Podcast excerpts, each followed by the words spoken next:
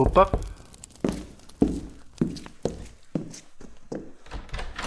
Ah, é você outra vez. Entre, fique à vontade.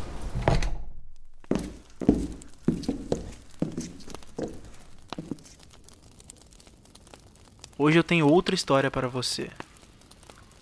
Apenas relaxe, abra sua mente e deixe que o seu coração seja tocado.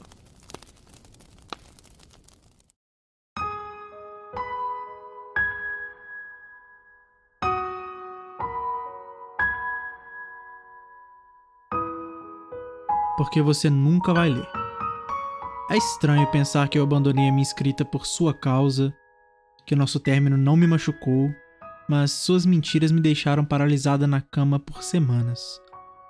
Me vi sem conseguir fazer ninguém entender por que o meu namoro bobinho de três meses me fez desistir de tudo que algum dia já amei, me fez desistir de mim. Com tudo que já me aconteceu, eu só me decepcionei três vezes na minha vida. A primeira foi quando houve a repentina realização de que, caralho, eu sou gay. Acho que eu nunca estive tão apavorada e desamparada. A segunda foi quando me dei conta de que talvez eu não seja tão gay assim e tudo o que eu mesma sabia sobre mim simplesmente não valia mais. A terceira foi quando eu descobri que o amor não existe. Você não sabe disso, mas a koala criança tinha vários sonhos.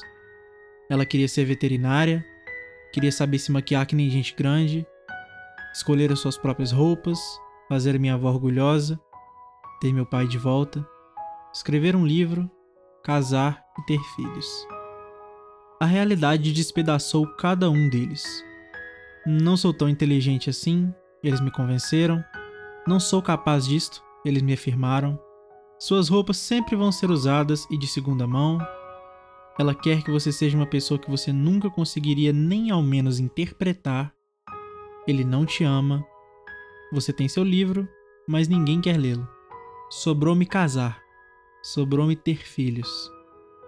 No dia em que me dei conta do meu cantinho inicial na comunidade LGBTQIA, algo mudou para sempre em mim. Ter filhos é trabalhoso, difícil e. para quê? Levei anos para me convencer de que, além de inviável, eu não gosto tanto de crianças assim. Mas estava tudo bem. Havia o tão esperado e almejado casamento. Tenho uma lista secreta.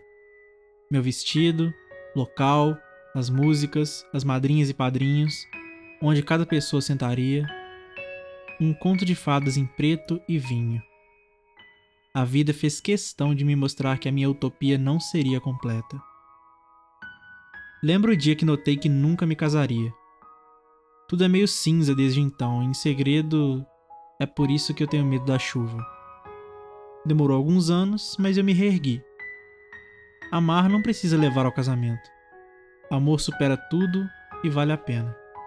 Foi por aí que soube que você ainda ia marcar a minha história, porque ali eu já achava que te conhecia. Ficamos próximos rápido, ou a devoção e entrega da minha parte foi profunda. A primeira vez que você me disse que nunca fomos tão amigos assim quebrou meu coração. Mas eu não queria estragar tudo te contando que você podia me ferir. Para mim, nós éramos muito próximos já que, na minha desconfiança, eu confiava em você. Até mesmo nosso término foi romântico, repleto de lágrimas e juras de um amor que foi tão real, pelo menos para mim. Cada dia que seguia sua mudança de caráter me trazia uma amargura diferente. Com um mês aprendi a não chorar mais. Um dia desses vi seu perfil no Tinder circular. Tive uma crise de risos. Eu fui tão idiota assim? com todos os cuidados, como eu fui acabar escolhendo a única pessoa ao meu entorno que conseguiu olhar nos meus olhos e mentir. Passei exatamente 39 horas sem ingerir nenhum alimento e as próximas duas semanas em dieta líquida. Mas se você perguntar para os meus melhores amigos, eles não saberiam dizer quando isso foi. Parei de usar vestidos. De pouco em pouco fiz pequenos cortes onde estavam as minhas estrias Trabalho meticuloso que levava precisão, tempo e prática. Alguém viu? Passei uma semana inteira sem tomar banho. Foi a semana em que todo mundo me disse o quanto eu estava cheirosa e meu cabelo hidratado.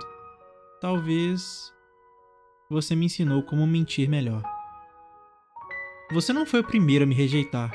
Escolho te fazer o último, mas o destino não trabalha da forma que eu quero. Você não foi quem quebrou meu coração da forma mais profunda ou disse as palavras mais dolorosas que eu já ouvi. Você fez algo muito específico e inerente às minhas crenças. Você me fez acreditar, quando entramos na loja de 1,99 e saímos com alianças, que eu já era sua, completamente sua, no presente e no futuro. Suas mãos me fizeram visualizar o amanhã e, talvez nele, houvesse nós dois assinando um documento no cartório que dizia que não éramos mais solteiros. Infelizmente, suas mãos elaboraram uma série de tweets, ações, descasos e menções que me provaram que nada foi verdadeiro e tudo bem. Não foi erro seu, foi uma comprovação do que eu já sabia. Koala não nasceu para realizar nenhum dos seus sonhos. Todos eles são baseados em amor e amor não existe. A minha carta é uma obrigada. Você me empurrou do abismo, mas não morri. Hoje sei que não há nada que vai me matar, ainda que não há nada que me faça realmente viver.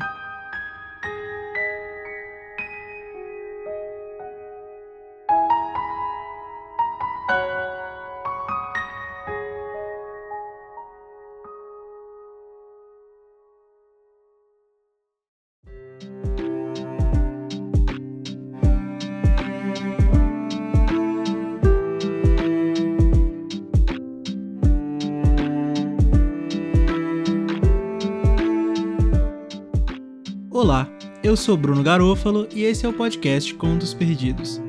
O texto que você acabou de ouvir chama-se Carta Aberta para Você. Quem assina é Sob Poesia, ou como vocês já devem conhecer da primeira temporada, a Koala. Vou deixar aí na descrição o link do episódio que ela participou na primeira temporada e o perfil dela no Medium, caso vocês queiram conhecer mais do trampo dela. Se você gostou desse episódio, do formato ou do podcast, você pode me ajudar compartilhando nas suas redes sociais e mandando para as pessoas que você conhece. Esse podcast está disponível na maioria dos agregadores, então assina o feed aí para não perder nenhum episódio e me segue no Spotify porque me ajuda demais. Se você tem críticas, sugestões, qualquer tipo de feedback ou tem algum texto de sua autoria que você quer ver nesse formato, você pode entrar em contato comigo pelo e-mail contosperdidospodcast.gmail.com ou pelo Twitter, garofalobruno, que a gente conversa e faz acontecer. Essa temporada do Contos Perdidos se encerra na semana que vem. Eu não estou aceitando mais nenhuma submissão, mas obrigado mesmo assim para você que ouviu até aqui. Semana que vem a gente encerra a temporada. Eu vou tirar aí talvez um pouquinho menos de um mês. Em junho a gente volta com a terceira temporada do Contos Perdidos, que está aberta para você mandar o seu texto, seja ele qual for. Se você quer ver ele lido nesse formato aqui, fique à vontade, eu vou adorar ter você participando aqui comigo. A capa dessa temporada foi feita pelo Gui Simões, a trilha sonora que você está ouvindo agora é do Augusto Diniz. E é isto. Muito obrigado por ter ouvido, um abraço, até a próxima e vai na boa.